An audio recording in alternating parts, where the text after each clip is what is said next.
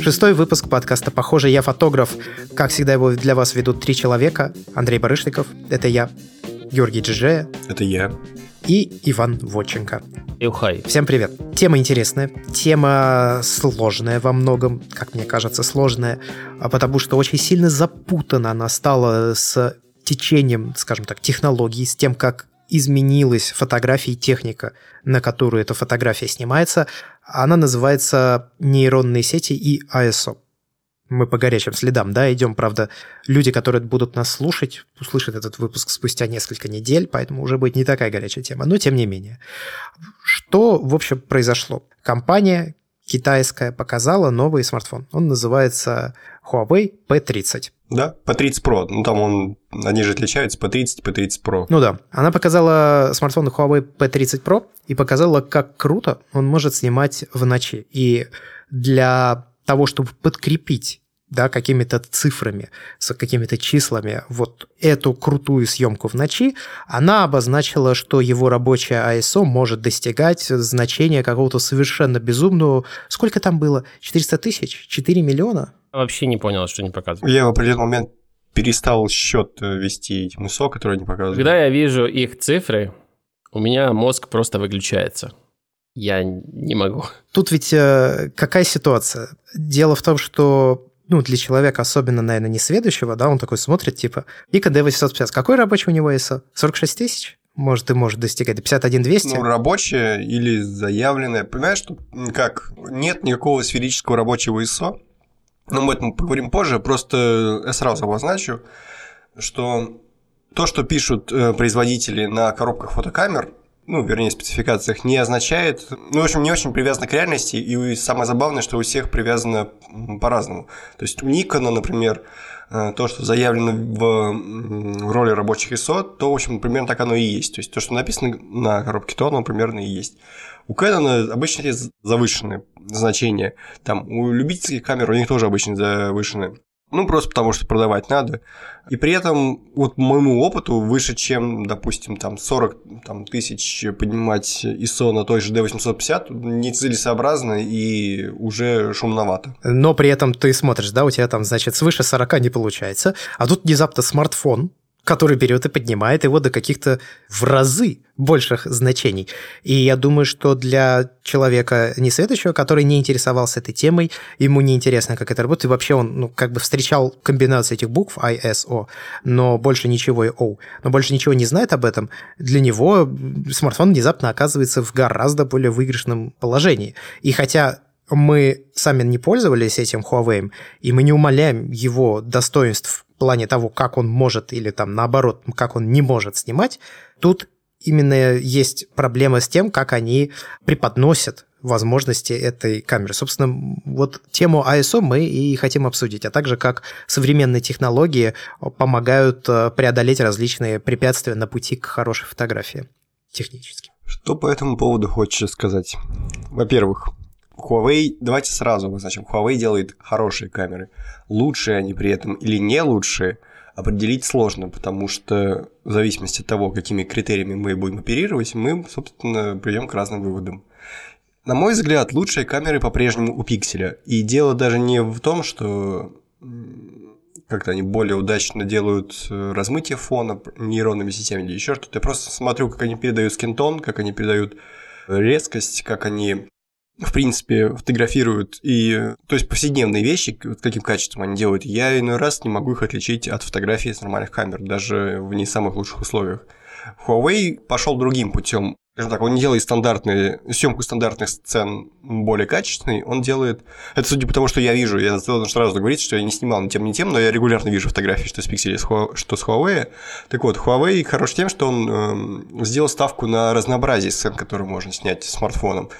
И мне кажется, такой подход преждевременным, и, собственно, когда мы будем бомбить Huawei, мы будем бомбить именно в сопоставлении с нормальными камерами, что уже по-своему лестно для смартфона. Вот, это первый момент. Второй момент заключается в том, что да, действительно, показывать всякую бредятину наподобие того, что там фотографии этого Млечного Пути или, там, я не помню, какой-то туманности на смартфон и на серьезных физиономиях сравнивать это с недоэкспонированными фотографиями на других смартфонах.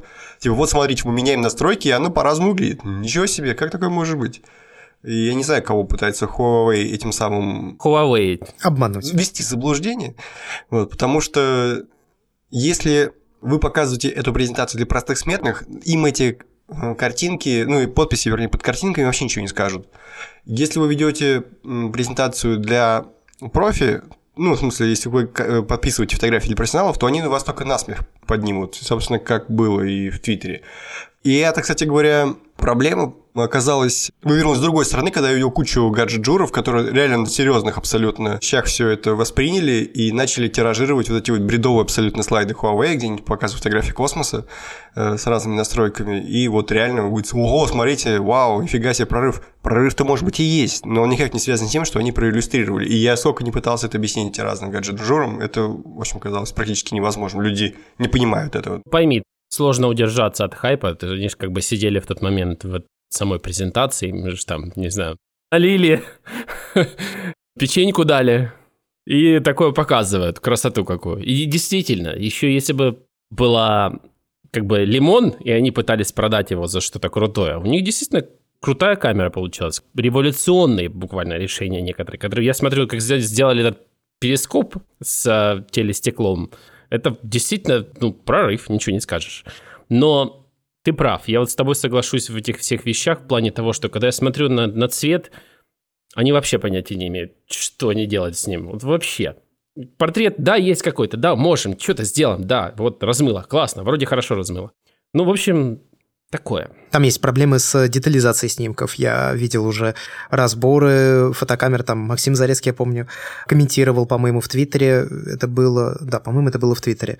Сравнивал там, говорит, как только начинаешь на экране что-то кропать, сразу видно, что у этого самого Huawei акварельная картинка, то есть он очень активно давит шумы, чтобы их не было. Слушай, ну никто не кропает. Никто не кропает, я знаю, конечно. Все выкладывают в Инстаграм, но, в общем, практика показывает, что в Инстаграм не нужно прям какое-то высокое качество чего-либо, а чтобы твой снимок выглядел там выигрышно, интересно и прочее. Хотя в Инстаграме можно увеличивать изображение. И, как ни странно, в последнее время эта функция стала работать очень хорошо в плане того, что фотография, которая выгружается в Инстаграм, если ты берешь и делаешь э, как бы два пальца разводишь, да, для увеличения изображения, то ты можешь рассмотреть там детали, которые в ней изначально были. Ты часто так делаешь? Я иногда так делаю. Не часто. Я думаю, что люди, ну, обычно вообще так не делают. Но, тем не менее, такая возможность есть. И раньше, когда они только добавили эту возможность, а фотографии туда выгружались в низком качестве, в низком разрешении, и ты как бы делал этот зум, но смысла в этом особого не было, да, потому что ты все равно не мог разглядеть больше деталей. Сейчас это можно сделать. Знаешь, какое разрешение у фоток, которые в Инстаграм сейчас загружаются? Слушай, нет, не знаю. Я знаю, что можно поставить функцию, что фотография, которую ты выгружаешь в Инстаграм, те именно версии, которые ты выгружаешь, он будет сохранять тебе в память смартфона,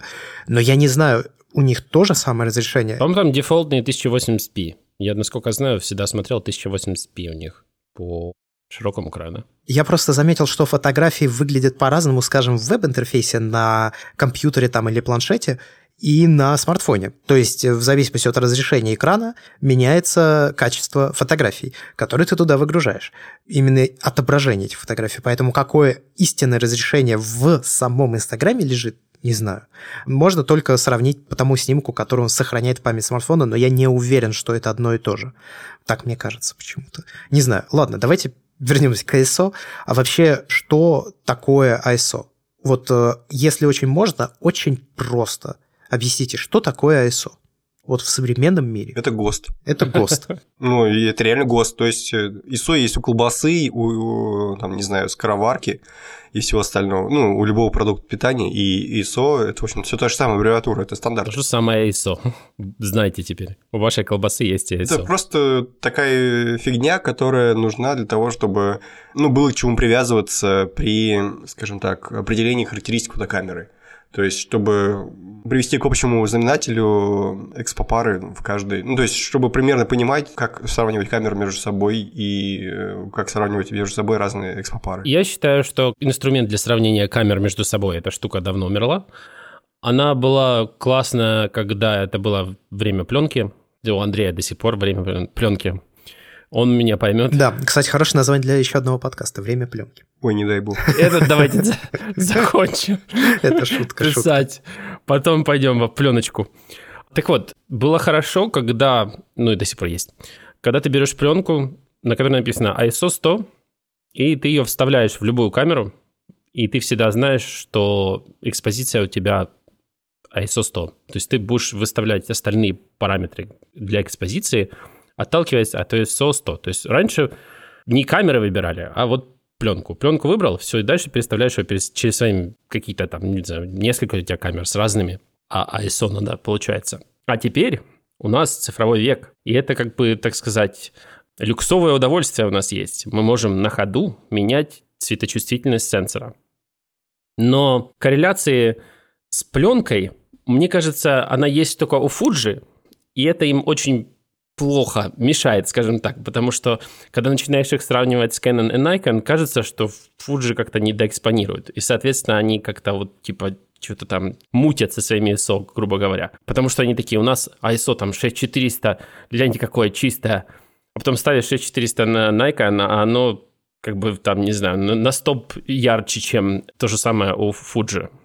Поэтому как инструмент для сравнения между камерами, особенно между брендами, очень тяжко. Между как бы камерами одного бренда, в принципе, нормально. Это более-менее будет... Я об этом и говорил, когда рассуждал о рабочих ISO и том, что заявляют производители фотокамер. То есть пишут, допустим, на Canon э, там одни ISO, на рабочие, на Nikon другие. Скорее, это не рабочие ISO, а поддерживаемые ISO. И в таком случае сравнивать между системами это бессмысленно. Надо сравнивать конкретные треугольники, ISO, экспозиция и выдержка, и тогда уже что-то будет более-менее ясно.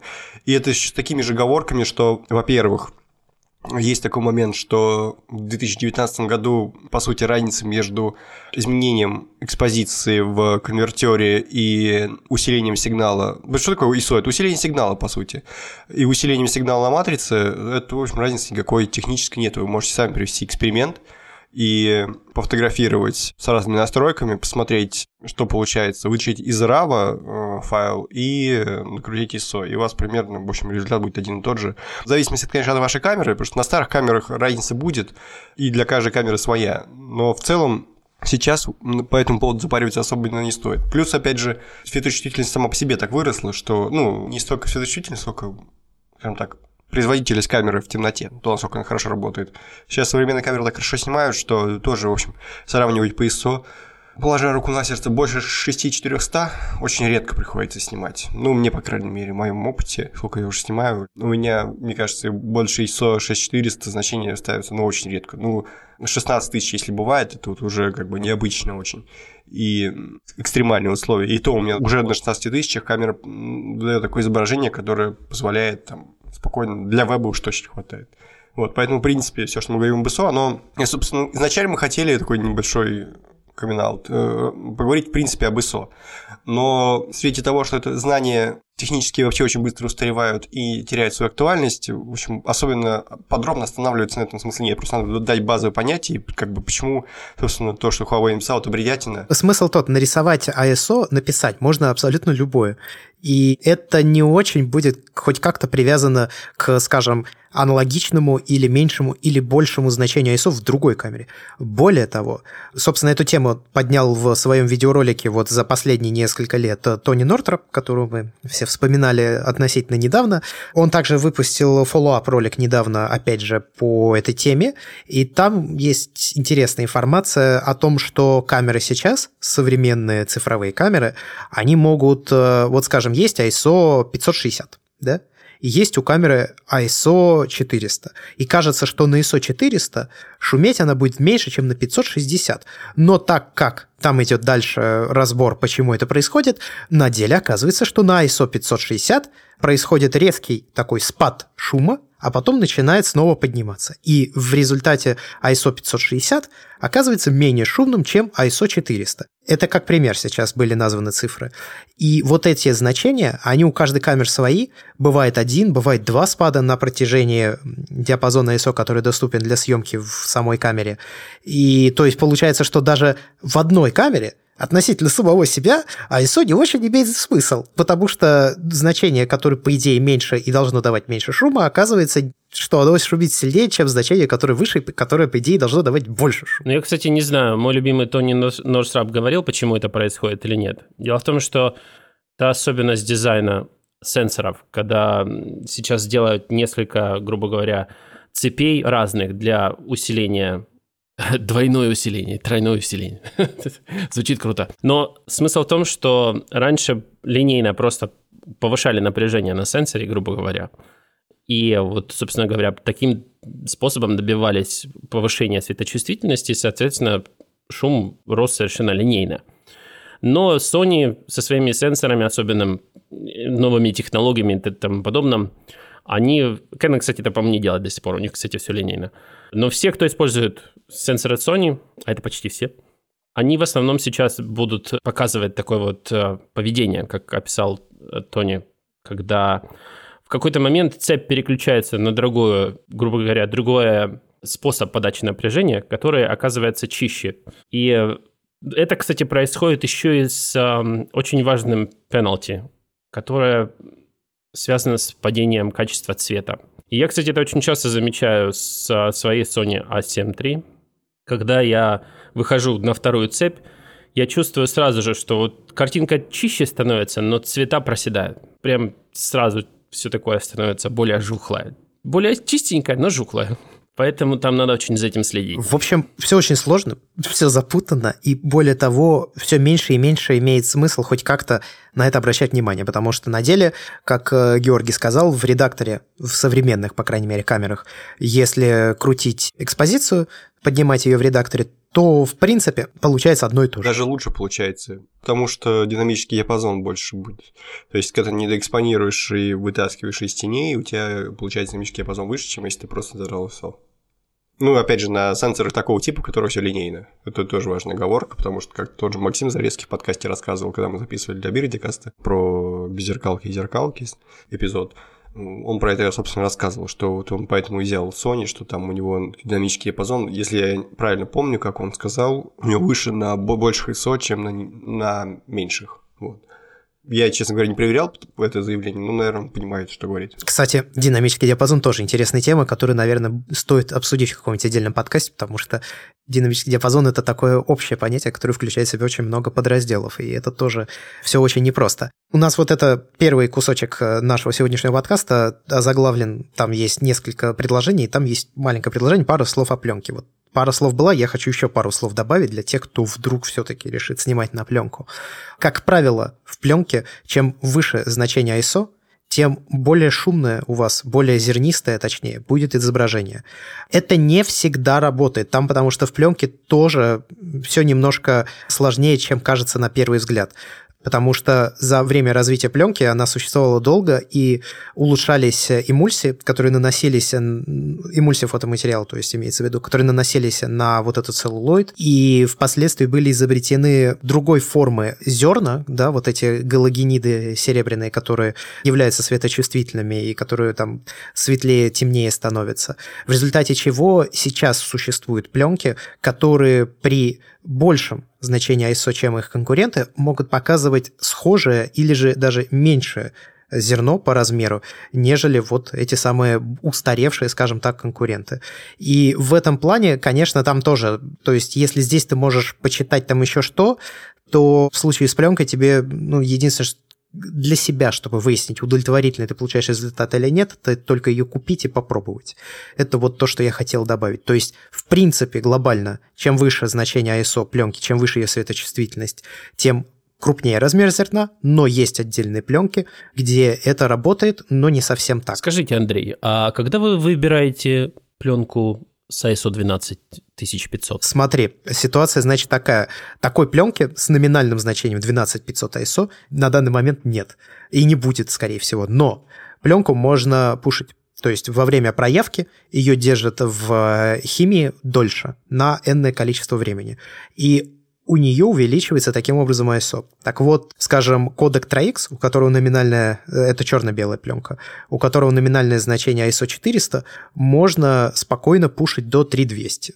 Есть э, черно-белая пленка кодек T-Max, более современная эмульсия, вот последняя версия в 2007 году была выпущена, сделана точнее, и вот она с того времени такой выпускается. У нее номинальное значение ISO 800-1000, это диапазон, но при проявке, с учетом химии, которая должна использоваться для ее проявки, у нее получается ISO 3200. То есть это пленка, которая изначально рассчитана сразу на пуш. Так вот, ее дополнительно можно еще пушить. И я читал, что некоторые люди получают хорошие результаты, ну как хорошие, зерно, конечно, огромное, но тем не менее, они получают результат, который их устраивает, при пуше до 25600 ISO. Вот такая штука. Я вот думал посмеяться, оказалось не смешно совсем. Ну, в общем, э, то есть цветные пленки тоже существуют. Portra 400 хорошо пушится, и Fuji Pro 400H тоже хорошо пушится. Это тоже 400 ISO-шные пленки, которые можно пушить до 1600, 3200, выше ну, уже не стоит. 6400 только я читал пару раз, когда люди получали удовлетворительные результаты. Но, в общем, в пленке делается это так. И причем ты можешь точно так же, соответственно, при съемке на пленку ты можешь ее либо пересвечивать на стоп там или два, и то есть как бы давать меньше ISO, либо же можешь не досвечивать, и потом вытягивать пушем, или наоборот, пулить пленку, то есть давать при проявке меньше времени, и таким образом у тебя как бы получается, ну, условно говоря, меньше ISO на пленке. Соответственно, у тебя уменьшается размер зерна, оно становится менее заметным. Но опять же, это не во всех пленках так работает.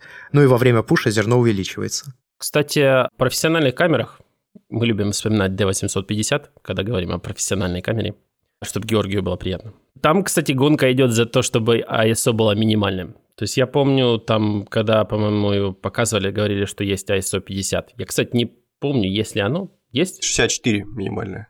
64, да. То есть там вот гонка именно получить классная минимальная ISO, вот, а не то, что там, да, вот, там в далеком спектре. Надо 850 и настоящая ISO 64. Ну и, наверное, вот последнее, что скажу, после чего мы перейдем к следующему разделу этого выпуска. А по поводу пленки еще же есть позитивная пленка и негативная пленка. То есть слайдовая, позитивно ее еще называют, и негативная. Так вот, у них при равном значении ISO размер зерна, как правило, на позитивной пленке меньше. То есть э, она выдает прям супер мелкозернистые изображения. Вот я недавно отснял один ролик Fuji Pro, она меня очень сильно удивила, потому что при ISO 100 и скане 20 на 30, чего как бы в случае негативной пленки, ну, не совсем достаточно, если ты смотришь с экрана планшета то здесь очень даже удобоваримое получилось изображение. То есть меня это сильно удивило. Но, тем не менее, вот еще от типа пленки тоже зависит размер зерна. Кстати, с этой темой ты не закончили на самом деле, потому что мы не рассказали о главном. Как шумами справляются смартфоны, собственно. И тут э, нам на помощь приходит такая замечательная технология, как стейкинг. И подробный пост о ней написал в свое время Дмитрий Новок. И я предлагаю скинуть ссылку на этот в описании и ну, подробно не останавливаться, потому что тоже, в общем, тема непростая вкратце. Ну, а если кратко, стекинг – это что? Это сложение большого количества изображений, одинаково экспонированных, для того, чтобы шумов стало меньше. То есть шумы же имеют... Они же не в одних тех же местах появляются. Снимается, снимается, снимается, снимается. Изображения складываются между собой и сопоставляются, собственно, точки с шумом с точками без шума, и, соответственно, таким образом количество шумов снижается. Ну, просто потому что шумы имеют э, спорадическую такую природу. Вот. На пальцах примерно так. Вот таким образом, делая большое количество кадров, смартфон получает э, изображение, которым можно гордиться и которое можно выкладывать в Инстаграм. То есть я бы, знаешь, более структурированно просто построил э, по поводу нашего повествования, то есть чтобы слушатели понимали. То есть есть целый ряд ограничений, с которыми смартфоны не справлялись до сих пор, а сейчас, в принципе, справляются. Вот первое ограничение, о котором мы подробно сейчас говорили, это ISO. То есть э, мы раньше не могли смартфоны снимать в полной темноте, а сейчас, в принципе, с большим количеством оговорок можем. То есть, во-первых, у нас э, очень агрессивный шумота с применением нейронных сетей, очень агрессивный и прогрессивный в то же время. У нас э, используется стейкинг для того, чтобы изображения накладывать друг на друга, и таким образом за счет э, тоже тех же алгоритмов. В общем, всему видны алгоритмы, по большому счету. И дальше мы будем рассказывать о других ограничениях, которые раньше преодолеть было нельзя. Например, о том, чтобы достичь малый грипп для портретной съемки, ну, то есть размытый фон. Это, в общем, тренд уже прошлого времени как добиться хорошего цвета на фотокамере в смартфоне, вот, как э, камеры борются с тем, что им не достает разрешения.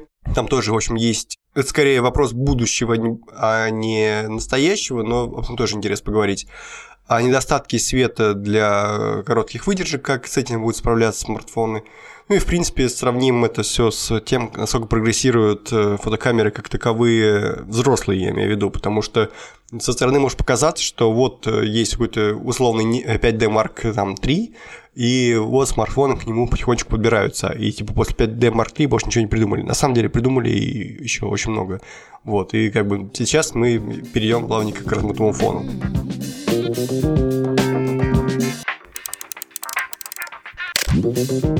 Собственно, размытый фон появился в смартфонах относительно недавно, вот, по крайней мере, такой, который хотя бы можно использовать. И изначально для его применения нужны были две камеры. То есть у тебя были две камеры с разным фокусным расстоянием.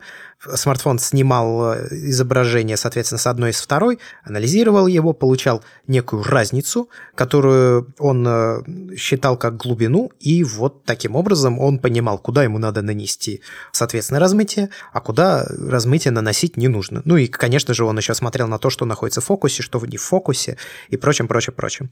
Впоследствии компания Google показала нам другой способ реализации размытия, потому что и так, и так это в любом случае получается программное размытие, но Google показала, как это можно делать с одной камерой, потому что сейчас, в принципе, это почти все смартфоны используют э, одинаковые камеры, кстати, тоже Sony, и там пиксели расположены как бы под э, таким углом по отношению друг к другу, и вот этого расстояния между ними оказывается вполне достаточно, чтобы считывать информацию с одного и со второго рядом стоящего пикселя, и таким образом воспринимать, э, собственно, а куда же это самое размытие наносить, тоже трансформировать вот это расстояние в глубину, так скажем. То есть, по факту, смартфоны домысливают глубину кадра – после чего уже происходит все дальнейшие трансформации, если мы говорим о размытом фоне. Ну, честно сказать, вот когда Google это начали делать с одной камерой, они скорее себя поставили в такие сложные условия специально.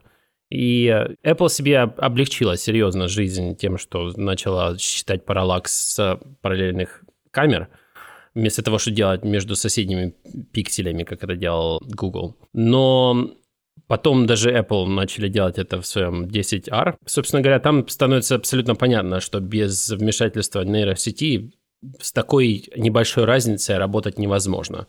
Очень получается неточная карта глубины, поэтому без понимания четкого, какие объекты в кадре, это вообще бессмысленное занятие совершенно. Я надеюсь, что Google, конечно, когда-нибудь начнет работать со вторым модулем и при этом еще и подключит свой нейронный алгоритм, и это будет вообще какой-то крутой результат, по идее. Но я, кстати, вот от себя хочу сказать, что э, мне результат с двух камер нравится больше. Возможно, алгоритмы обработки там, краев изображений, объектов и прочего, возможно, не такие продвинутые, если мы говорим конкретно об Apple. Но результат лично для меня выглядит все равно более естественным.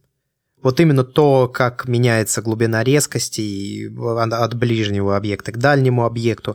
У Гугла по крайней мере, если мы говорим о, скажем, допустим, селфи, у него очень, на мой взгляд, выглядит топорно, как фотообои. То есть такой чпонг, типа, оп, смотри, вот тебе, короче, за вот этот фон мы размыли, вот этот человек, он в резкости, а то, что он выглядит как карточный, вставленный в кадр, ну, как бы ладно, ничего страшного.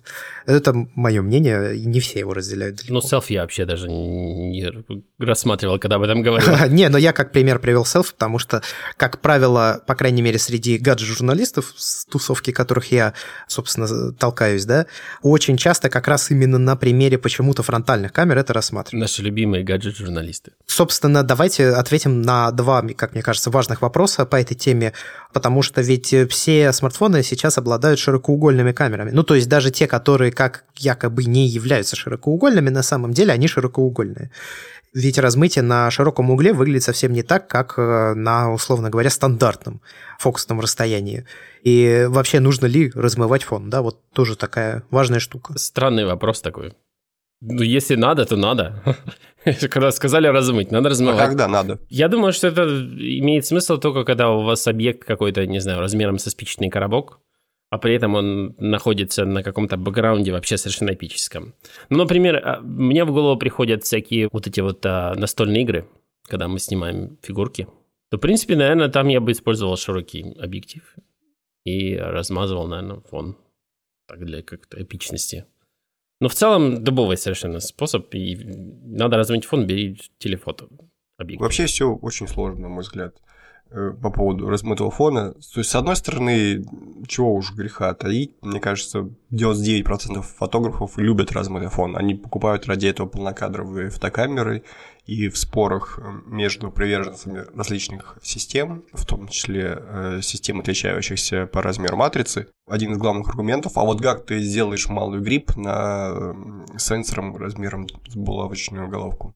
Другой стороны, мы знаем кучу примеров великих фотографов и просто выдающихся фотографов, которые с малой игры практически не снимают. Они считают это довольно дешевым спецэффектом. Если посыпать именами, то это, наверное, в первую очередь Сергей Максимишин приходит в голову. И, да, в общем, их много на самом деле. То есть прикрывать диафрагму надо уметь и понимать, зачем это вообще делается. Вот Коля Максимишина упомянули, извини, я сейчас кратко скажу. Вот э, ему задали в конце лекции двухдневный, на которой я был, вопрос о технике, он сказал, знаете, я вообще не эти вопросы от вас хотел услышать, ну да ладно. Он сказал, что не снимает вообще с открытой, широко открытой апертуры, или как она там правильно, диафрагмой, потому что потому. Он поднимает ISO, закрывает диафрагму до там 8 и еще сильнее, и, в общем, снимает. Вот он делает так и говорит, что в этом плане, конечно, развитие современных именно фотокамер очень сильно ему играет лично на руку, потому что для его стиля съемки они прям идеально подходят. Ну, я, кстати, когда вижу его работы, я, я, я думаю о том, что он так делает, потому что он, мне кажется, боится просто пропустить самое важное в своем кадре. Всегда, когда он строит кадры, они очень далеко уходят в глубину по своему сюжету. Поэтому, если он вдруг начнет ее ограничивать, скорее всего, часть просто информации пропадет. Будет банально, скорее всего, просто он так через видоискатель не видит. Правильно, он же не видит, как выглядит гриб через видоискатель. Но если использовать репетир, то увидит. Я не думаю, что он использует. Если он закрывается все, все время, то ему это неинтересно. Но смысл в том, что, мне кажется, вот это вот, когда фотограф обнаружает вот это вот а, особенности размытости, там, а, особенности а, широко открытой диафрагмы, ассоциирует это с дорогой фотографией, это выглядит как вот а, молодой юный а, юноша обнаружил свою сексуальность и начинает ей просто прямо вот со всех щелей, типа, о, смотрите, как я умею, какая у меня штука есть. Я бы привел более приземленный пример с дешевыми AirPods, то есть поделками под AirPods. То есть ты имитируешь э, хреновые наушники только ради того, чтобы все видели, что ты можешь потратить там серьезные деньги на наушники, в общем, только ради этого. Хотя можно просто взять там обычные проводные, которые будут звучать 10 раз лучше, и они будут гораздо надежнее и удобней. Ну, какой у нас консенсус по этой теме? То есть размытый фон это... Ну, давайте по очереди назовем лучше... То есть какой смартфон лучше всего размывать фон по каждому вашему мнению? Короче. Я вообще не об этом хотел даже сказать, честно говоря, не о смартфонах. Меня вполне устраивает результат с айфона, ровно по той причине, что именно на нем и больше ни на каком другом смартфоне, я на этот самый результат впоследствии повлиять не могу. То есть на других смартфонах я могу, как правило, либо убрать вообще полностью это самое размытие фона, либо применить его, с, там, условно говоря, аналогом той или иной диафрагмы. На айфоне я могу делать гораздо больше, благодаря сторонним приложениям, которые для этого есть. Я могу играть со слоями глубины, я могу их двигать, я могу выбирать, как на, помните, камеры литра были, да, вот что-то подобное я делать могу с помощью этих приложений. Я могу менять внешний вид размытия этого самого боке, да, эффекта его форму менять, как будто у меня другие объективы, добавлять освещение к этим слоям, сколько угодно на самом деле, и размещать их в в разных сторонах этих слоев.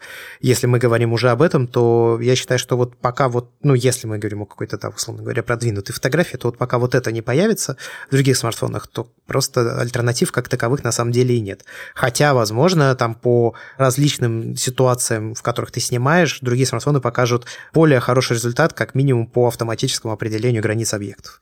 По поводу самого же размытия, вот когда эта функция только появилась в смартфонах, и я еще тогда не увлекался фотографией, я очень активно пользовался этой функцией. Сейчас я придерживаюсь немного другого мнения. Я считаю, что это художественный прием, который должен быть обоснован кадром. Ну, то есть э, ты, возможно, сам увидел этот кадр и захотел сделать его таковым, или же у тебя изначально была определенная идея, ты ее реализовал в этом самом кадре, но применять широко открыто, соответственно, диафрагму или не применять, ты выбираешь исключительно исходя из своих творческих потребностей. Вот у меня такое мнение. Или технических. Ну, или технических, да. Если ты не можешь снять э, в темноте, да, без там шевеленки, как допустим. Что я подразумеваю под творческими, да, то есть это не только может быть какая-то задумка, идея, которую ты взял и реализовал. Нет, это может быть съемка какого-нибудь, я не знаю, портрета на, как Ваня выразился, эпическом фоне. Ну, то есть совершенно ужасной, кошмарной, но если размыть, вроде ничего. Можно еще снизу посветить там или сбоку. И вроде как уже даже красиво. Ну, то есть вот еще один пример, да, решения какой-то определенной задачи. Вот, это мое мнение. Ну, я, понятное дело, если у меня фотография про размытие, то это никаких смартфонов, конечно. Изыди. Но если мне надо скрыть, вполне можно пикселем или айфоном. Я не могу сказать, что прям какой-то из них – лучше. Ну, может быть, 10S. Они очень сильно заморочились с эмуляцией всякого органичного размытия в. Действительно, иногда получается очень аутентично. Но, опять же, для красоты я бы ни один из них не взял. А мне нравится, вы удивитесь, как снимают смартфоны, у которых есть датчик глубины. Например, какой-нибудь Oppo, как он называется, правда, не помню, RX, который, в общем, тот же OnePlus, по сути, как я понимаю. Там же одни и те же шасси даже используются. Ну, это вообще концерн BBK, который выпускает несколько линеек различных смартфонов и имеет под собой несколько брендов. Ну да, ну, в общем, один из примеров таких смартфонов, это вот смартфон, э, он, по-моему, RX5, если я не ошибаюсь, и меня поразило, как смартфон, ну, просто как пример смартфона с датчиком глубины расположим сзади. То есть, грубо говоря, тот же Face ID, только сзади. Спереди. А здесь сзади. Ну, значит, тебе понравится P30 Pro. Там же, кажется, точно так же снимает. Вот да, поэтому я в этом плане очень не жду, чего покажут P30 э, Pro, потому что, мне кажется, их размытие очень органично. Но, в принципе, я тоже очень доволен тем, как размывают айфоны ну как доволен, я сам снимаю семеркой, просто доволен тем, что рано или поздно я перейду на новый iPhone, и у меня будет такая возможность. Я не знаю, у меня нет ни одной фотографии с размытием, которую я вот типа открывал снова и смотрел, думал, боже, как красиво. Вот ни одной из смартфона. Да у меня, наверное, тоже не будет, потому что мне просто совесть не позволит, как человек, который там разгромил просто размытие фона, и у которого самая популярная статья в блоге именно про размытие фона, что это отстой и типа для говнарей. А тут такой комментарий Hangout. Оказывается, что и нравится. Еще китайское что там. Поэтому вряд ли я посить точно не буду. Так для себя, может быть, буду иногда. Ну и в целом я бы отметил, что не очень хорошо на широком угле смотрится размытие, потому что это не то, к чему э, глаза привыкли. То есть для того, чтобы на широком угле была маленькая глубина резкости, матрица должна быть огромной. Или там сенсор или пленка. То есть там среднеформатная камера. Поскольку глаз к такому не привык, все смотрится очень неестественно. Особенно на смартфонах, где еще и само по себе размытие далеко не совершенно. Вот таким образом, когда вот люди снимают там на фронталке свои лица и размывают фон сзади, почему-то народно, это выглядит отвратительно всегда. Как бы точно не определялся фон, нет еще пока такой технологии, которая достаточно качественно бы делала размытие фона на селфи-камерах широкоугольных. То есть надо либо кропать так, чтобы это более-менее выглядело вменяемо, либо э, как-то еще изгаляться. Кстати, вот ты упомянул среднеформатные камеры, как э, владелец одной такой камеры пленочной, правда, хоть я на нее и сам не снимаю, но вот достаточно было сделать несколько кадров и посмотреть на результат. Теперь, когда я листаю ленту Инстаграма, допустим, я когда вижу среднеформатную фотку, всегда ее узнаю. Как ни странно, вот это самое размытие фона на среднем формате, особенно если там относительно светосильная оптика, просто для среднеформатных фотокамер нет светосильной оптики такой, какая есть для фуллфреймовых камер 35-миллиметровых, если мы говорим о пленке. Выглядит очень необычно. Оно выглядит совсем по-другому. Вот я так скажу. И обычно это портреты, и вот люди, снятые на средний формат с открытых грипп, они... Эти фотографии выглядят совсем не так, как выглядят на фуллфреймах. Есть способ это эмулировать, а, называется бакерама когда берешь телефото, скажем, ну как, не телефото, ну, такой относительно, например, 85 объектив и начинаешь, грубо говоря, восстанавливать свой сенсор тем, что сцену снимаешь из нескольких кусков.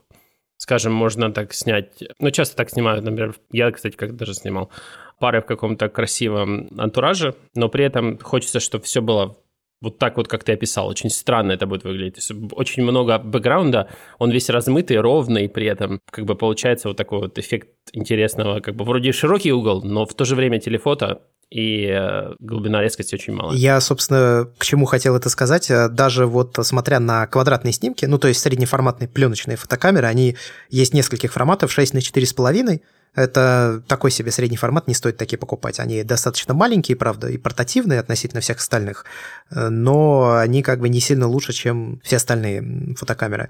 Есть 6 на 6 квадратный кадр, 6 на 7 и 6 на 9. 6 на 9 это прямо огромный получается у тебя негатив. Вот 6 на 6 это квадрат. И вот я когда делаю какой-то снимок на 35-миллиметровую камеру, допустим, и кропаю потом, да, то есть на, на full frame, и кропаю в квадрат, получается одно изображение. Оно как бы нормальное, в нем привычное, да, а вот потом ты смотришь на среднеформатный, в нем так много, простите за а, красивые слова, воздуха получается, ну, как будто дофига пространства в кадре, хотя это тот же самый, блин, квадрат, но выглядит это так, как будто объекту, который ты снимаешь, не тесно в кадре. На 35-миллиметровой камере так происходит очень часто. Но это, возможно, обусловлено еще даже не столько глубиной резкости, сколько тональными переходами и так далее. Мне скорее кажется, дело в этом. Возможно, да. Наверное, это тоже играет роль. Я не настолько разбираюсь, но вот я просто хотел обратить внимание, что вот еще есть такая штука.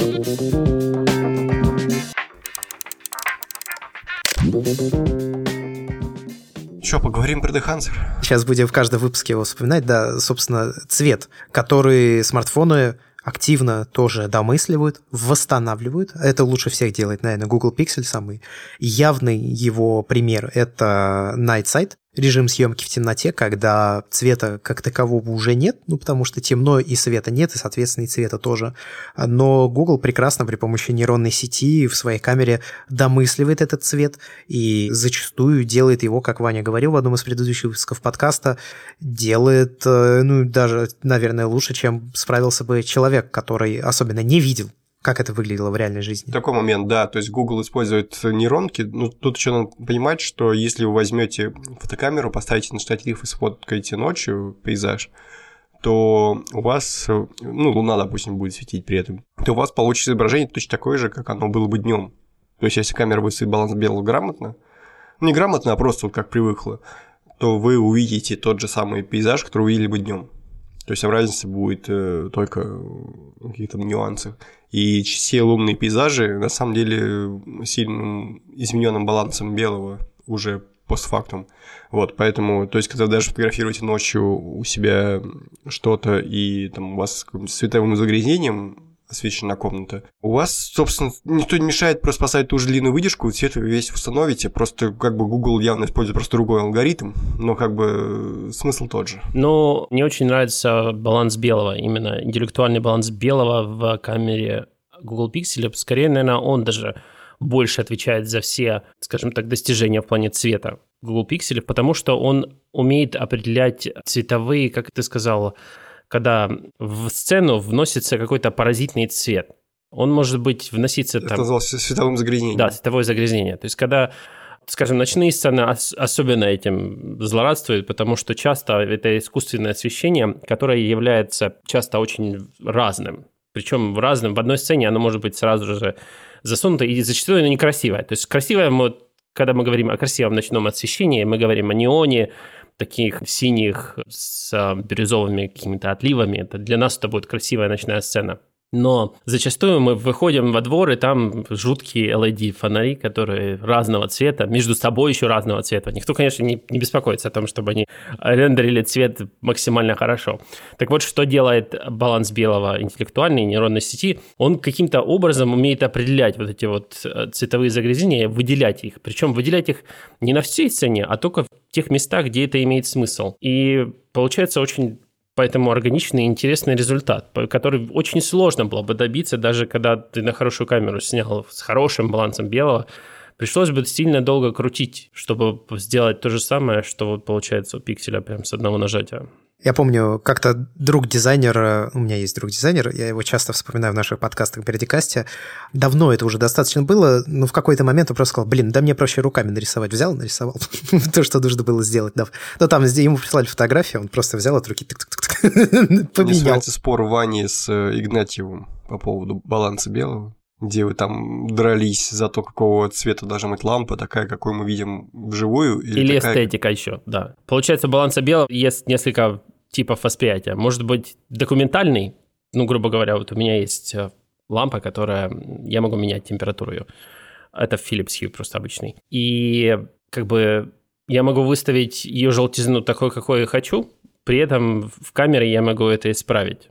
То есть я могу, я вижу все желтым, но если я правильно задам баланс белого в камере, оно станет все синим. Но тут вопрос дальше как бы эстетики. Я хотел сделать документальный снимок освещения в своей комнате, или я хотел просто передать максимально красиво цвета объекта, который находится в этом освещении. Поэтому, когда мы говорим о балансе белого, правильном балансе белого, я даже не знаю, к какому надо отсылаться.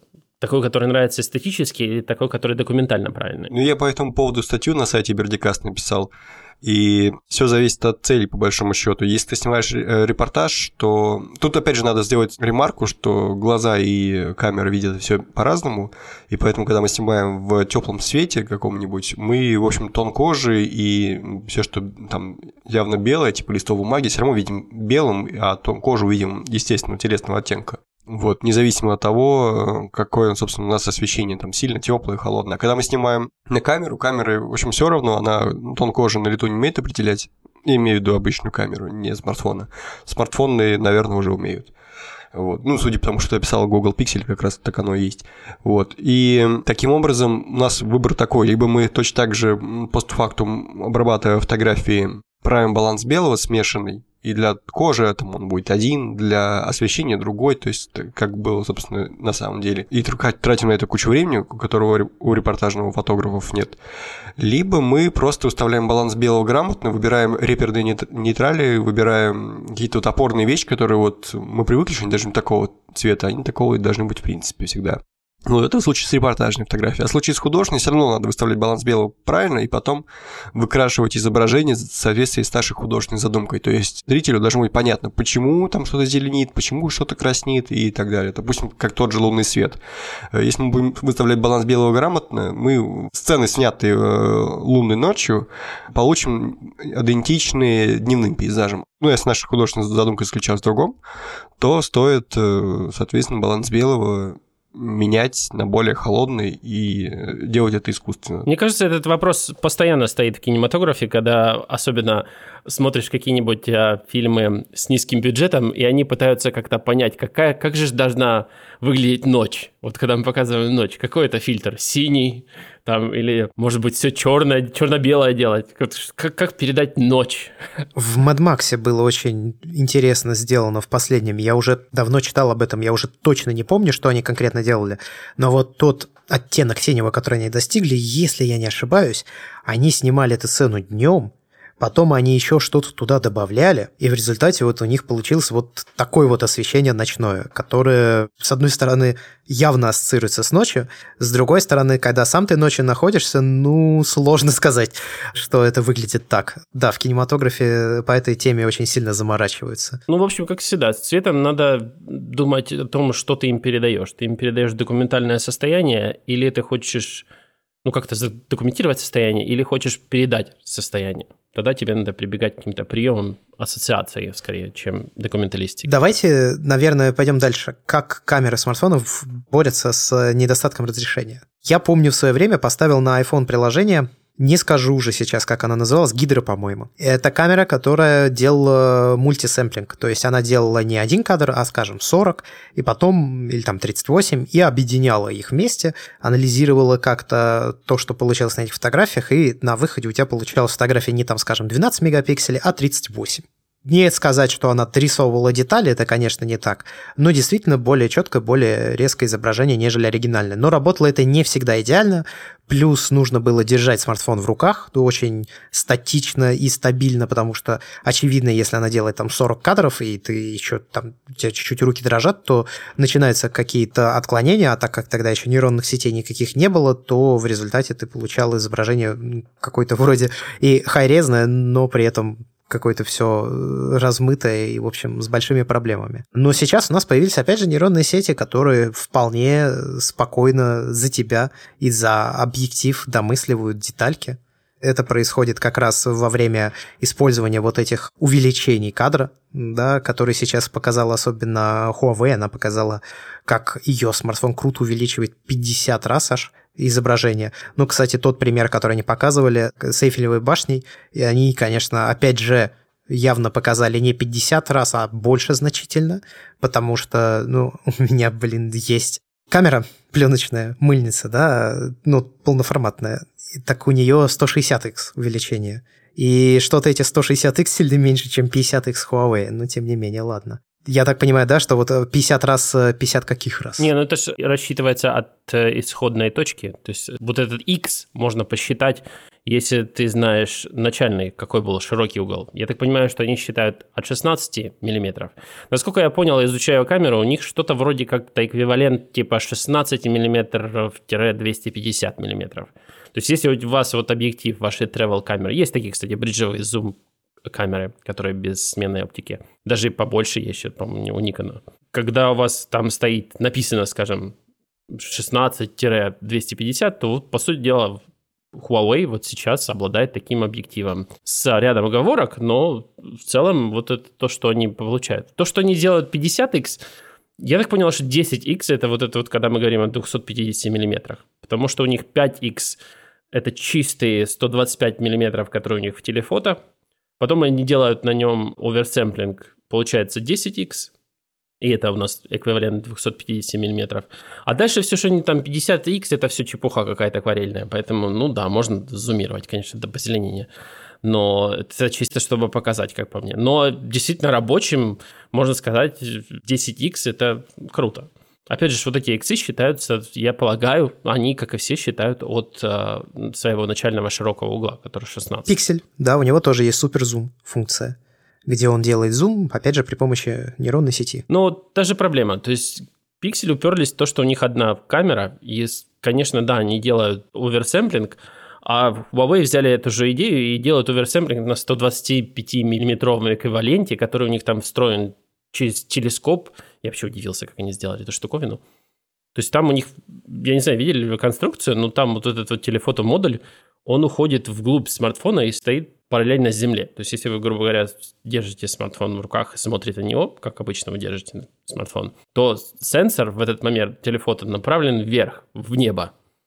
И система зеркал вот через этот объектив попадает в него то изображение, которое, с которым Перископ, он работает. то есть такой. Да, сделали вообще блин, такую штуковину крутую. Вот если так подумать, ну, как бы если отвлечься от того, что я Huawei их и не люблю, но штука классная. Если бы у Google такое было, ну, наверное, бы они бы тоже развлеклись нормально. Но Google же себе враг они ставят одну камеру и добиваются всего программного. Ну, я думаю, что рано или поздно они поставят две камеры, потому что мы все помним историю, как они говорили, что ха-ха, мини-джек, вы убрали мини-джек, зачем вы это сделали? Дураки какие. Даже целый рекламный ролик на этом выстроили. А спустя год они убирают мини-джек. Тут еще такой момент, э, когда у тебя был Olympus, Вань, ты там у тебя была технология пиксель-шифтинга? Нет, к сожалению, тот Olympus, который у меня был без нее, но я понимаю, как она работает. Вкратце я расскажу слушателям. Это технология, при которой матрица сдвигается на один пиксель, потом двигается на еще один, потом еще один. И таким образом, вальсируя, она собирает больше информации на каждый пиксель. И разрешение повышается таким образом, сколько получается, в четверо, то есть в два раза по каждой стороне. Это полезная вещь для камер с небольшим разрешением сенсора, и поскольку в Олимпусах сенсор, в принципе, у нас не очень э, большой сам по себе. Ну, относительно недавно он стал 20 мегапикселей, до этого было 16. Это все равно не 47, как у нас не 45,7, как на той же D850 или там на 50 мегапикселей на Canon 5DSR. В общем, гораздо меньше, потому что нельзя сделать слишком маленькие пиксели. У нас будет э, маленькая рабочая ISO, которую мы вначале тут распинались, и э, динамический диапазон упадет. То есть пиксели должны быть крупнее то есть пиксель такого же размера, но матрица, поскольку меньше, соответственно, много пикселей туда не упихать. Так вот, э, там эта технология как раз для того, чтобы вот это разрешение компенсировать. И того у нас, получается, оно довольно-таки приличным. Та же самая технология, по сути, используется, если я не ошибаюсь, ребят, поправьте, в пикселях. То есть у нас телефон трясется во время съемки, происходит шевеленка, и Собственно, как это работает? Нейронные сети обсчитывают все это, и таким образом разрешение у нас э, суммируется. Я правильно понимаю? Так и есть. Эта технология, она применяется в смартфонах сейчас тоже. Я сначала что-то не вспомнил про это, а сейчас я вспомнил, да, действительно, Pixel так умеют. То есть проблема с недостатком разрешения тоже довольно быстро уйдет. Надо понимать, что разница между кропом И оптического приближения на самом деле никакой нет. Есть ограничения на практике, но в теории при бесконечном количестве мегапикселей мы можем кропать, кропать, кропать, кропать, и разницы с тем же самым телевиком мы не увидим, э, просто потому что перспектива на самом деле везде одна и та же. Если мы говорим не об аноморфотной оптике какой-нибудь или так далее. То есть, грубо говоря, если бы у вас был теоретический сенсор 240 мегапикселей, то можно было бы делать 10x зум без всяких потерь и получать 24 мегапиксельный кадр чего хочешь с 10x зумом. Собственно, мы вот, да, очень активно рассказываем о том, как смартфоны обходят различного рода ограничения, связанные с небольшим размером сенсора. И еще одна проблема, которая связана с небольшим размером сенсора и, соответственно, с очень маленьким размером пикселей в этом самом сенсоре, малым их количеством относительно других камер, это свет ну, вот мы говорили об ISO, но и в целом э, недостаток света для различных выдержек особенно если это короткие выдержки. То есть получается либо слишком темно. Я, кстати, по этой теме есть что сказать. Вот я привык уже снимать на механическую, скажем так, полноценную камеру, да, и недавно мы, когда ехали с Викой обратно в Москву, из-под Череповца, то в дороге мы ехали на автобусе. Автобус очень сильно трясся, потому что дороги из-под Череповца, они не очень хорошие, мягко говоря. И я увидел красивый кадр в окно, который я хотел сделать на смартфон. Ну, потому что в камере у меня стояла черно-белая пленка, и просто не было никакого смысла делать этот кадр на камеру. Потому что там весь прикол был именно в цвете. Я потратил минут пять, потому что все никак не, мне не получалось добиться отсутствия шевеленки и при нормальном экспонировании, то, которое мне нужно было. И в этот момент я, конечно, задумался о том, что, блин, а как бы просто было сейчас на камере? Я бы просто выставил вот эту настройку, вот эту, чпок и все. Потому что эти же самые настройки в ручную, если выставить в стороннем приложении камеры, получается совсем не то, что ты хочешь получить. В общем, настрадался, мама не горюй. И в этот момент подумал, блин, вообще не хочу снимать на смартфон больше никогда. Но проблема с нехваткой света на разного рода выдержках, она в смартфонах рано или поздно уйдет. И помогут нам в этом кто? Нейронные сети. Парам-парам-пам. Закрывайте подкаст. Называем его нейронные сети. Похоже, я нейронная сеть. Я как-то говорил в Бородокасте еще давно, что люди как-то привыкли к тому, что революция это вот пац и появилась. Вот, и вот все, и все сразу изменилось. Но на самом деле революция происходит э, не моментально, а за некий промежуток времени.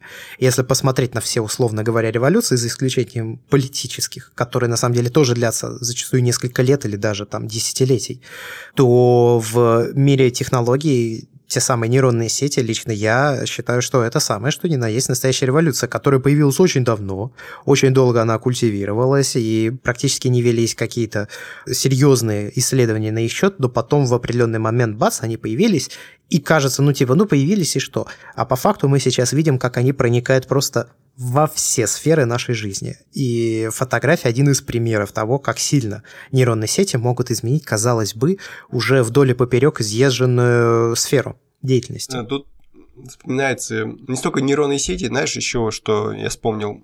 В принципе, сейчас смартфоны уже могут снимать на очень коротких выдержках, ну, естественно, днем. Но я думаю, что со временем они и днем смогут. Просто понижая разрешение. То есть тот же, как его, Samsung, по-моему, э, снимает. И Sony, по-моему, тоже умели первыми, они супер slow motion технология у них появилась. Да, 960 кадров в секунду, если не ошибаюсь. 960 кадров в секунду. Э, когда мы снимаем на короткой выдержке, нам редко нужно снимать на короткой выдержке долго. Собственно, какой-то аналог этой технологии можешь прийти и в фото, то есть э, ты делаешь такое же, допустим, огромное количество кадров в секунду, типа как у тебя получается как короткое видео, и просто за счет того, что меньше разрешения, сейчас надо посчитать, Значит, короткая выдержка – это одна четырехтысячная, допустим, да? Ну, это довольно экстремальная короткая, то есть э, по факту надо меньше. Ну, тысячи э, в секунду. Ну вот, собственно, этих значений уже достиг э, тот же там, Samsung, Sony.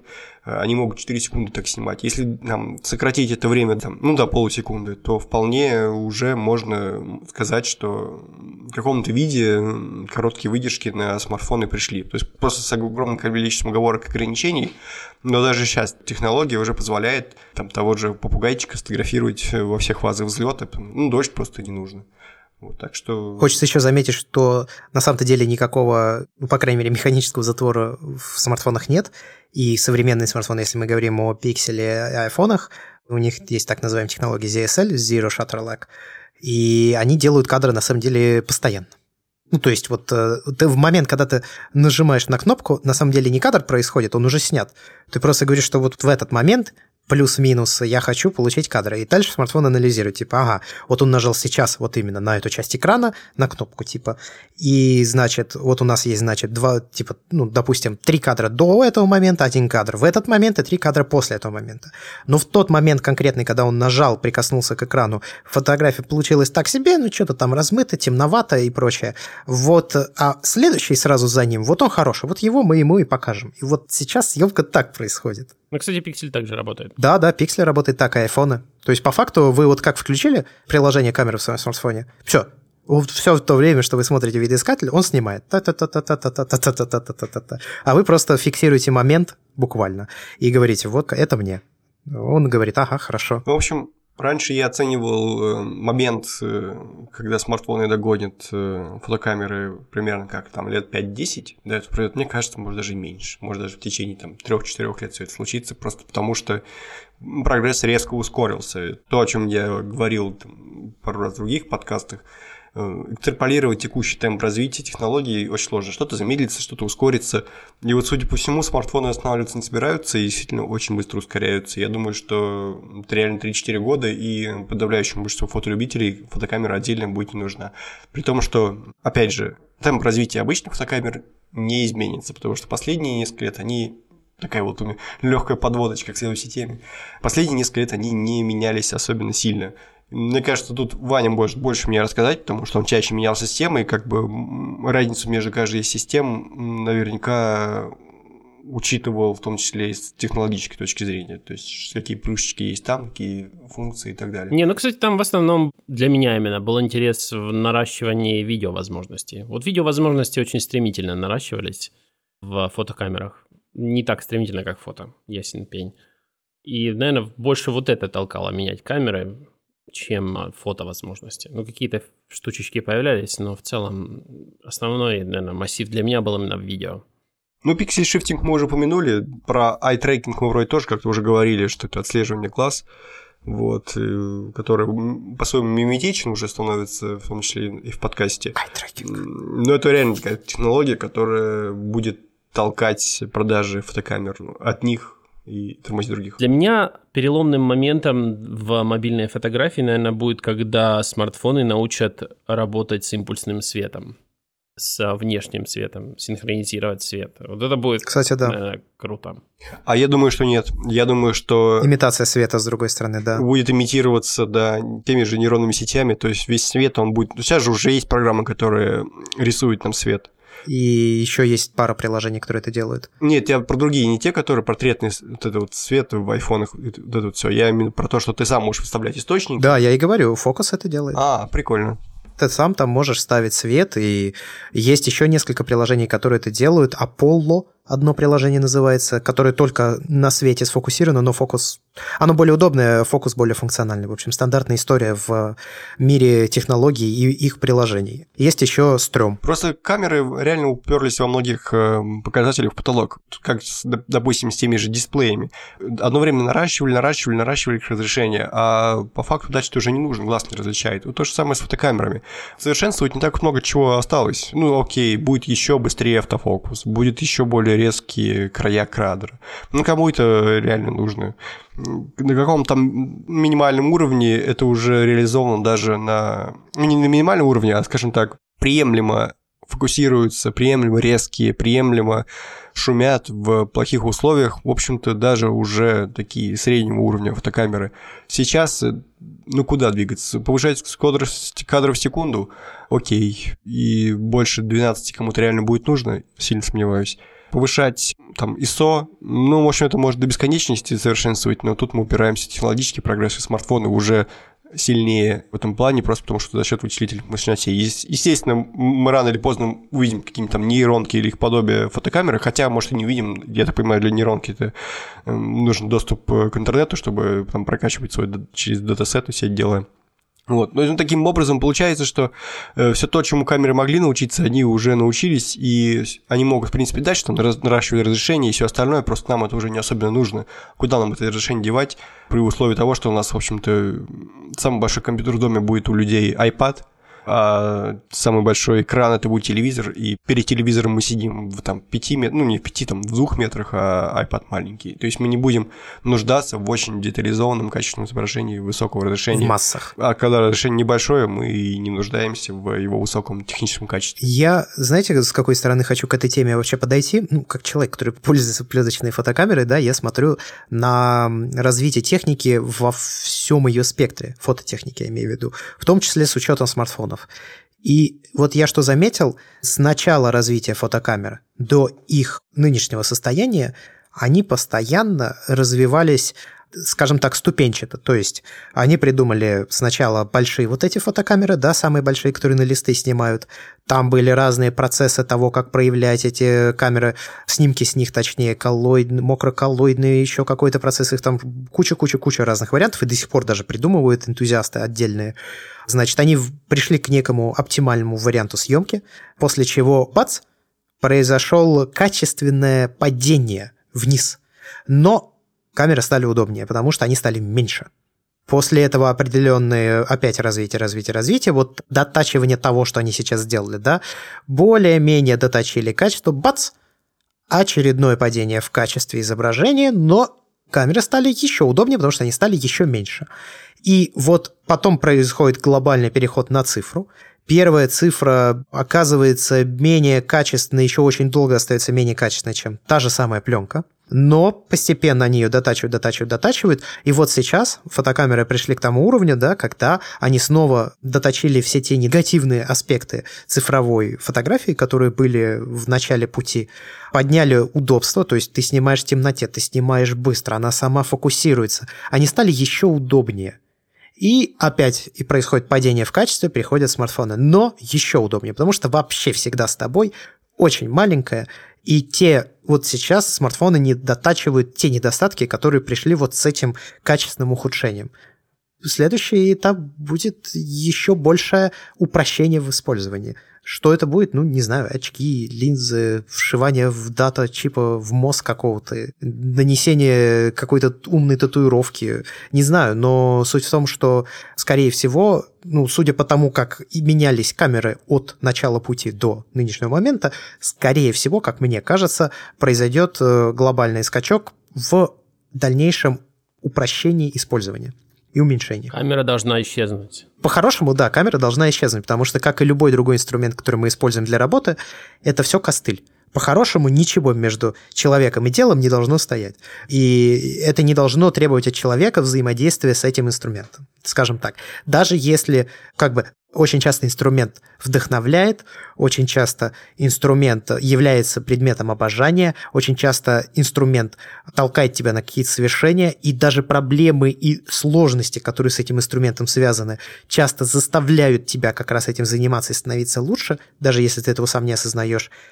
Но тем не менее, для людей, которые попадут когда-то в мир без инструментов, возврат назад, скорее всего, будет ощущаться как что-то очень-очень-очень странное и непонятно зачем.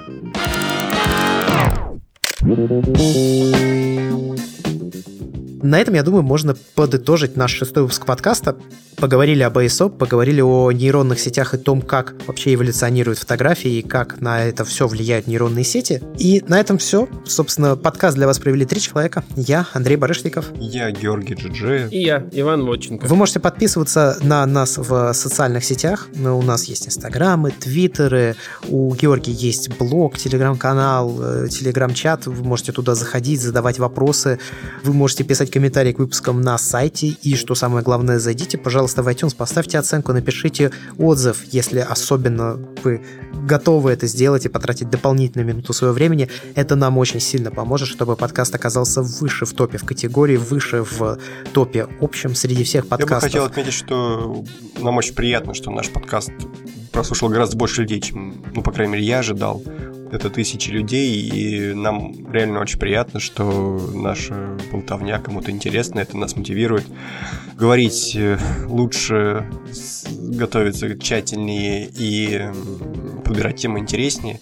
И если вы поделитесь этим подкастом или расскажете о подкастах э, в принципе, как таковых друзьям, это будет нам еще приятней. И, в общем, в целом, думаю, все от этого выиграют. И мы, и остальные тоже. Замечу, что не тысяча, как могло показаться, возможно, а тысячи. Реально, это большое удивление, да. Я думал, что мы стартанем громко, а потом, ну, резко сократимся до, там, типа, тысячи слушателей, но нет, нас слушают действительно несколько тысяч человек, это очень приятно. Будем прощаться. До скорой встречи. Пока. Пока-пока. Всем пока.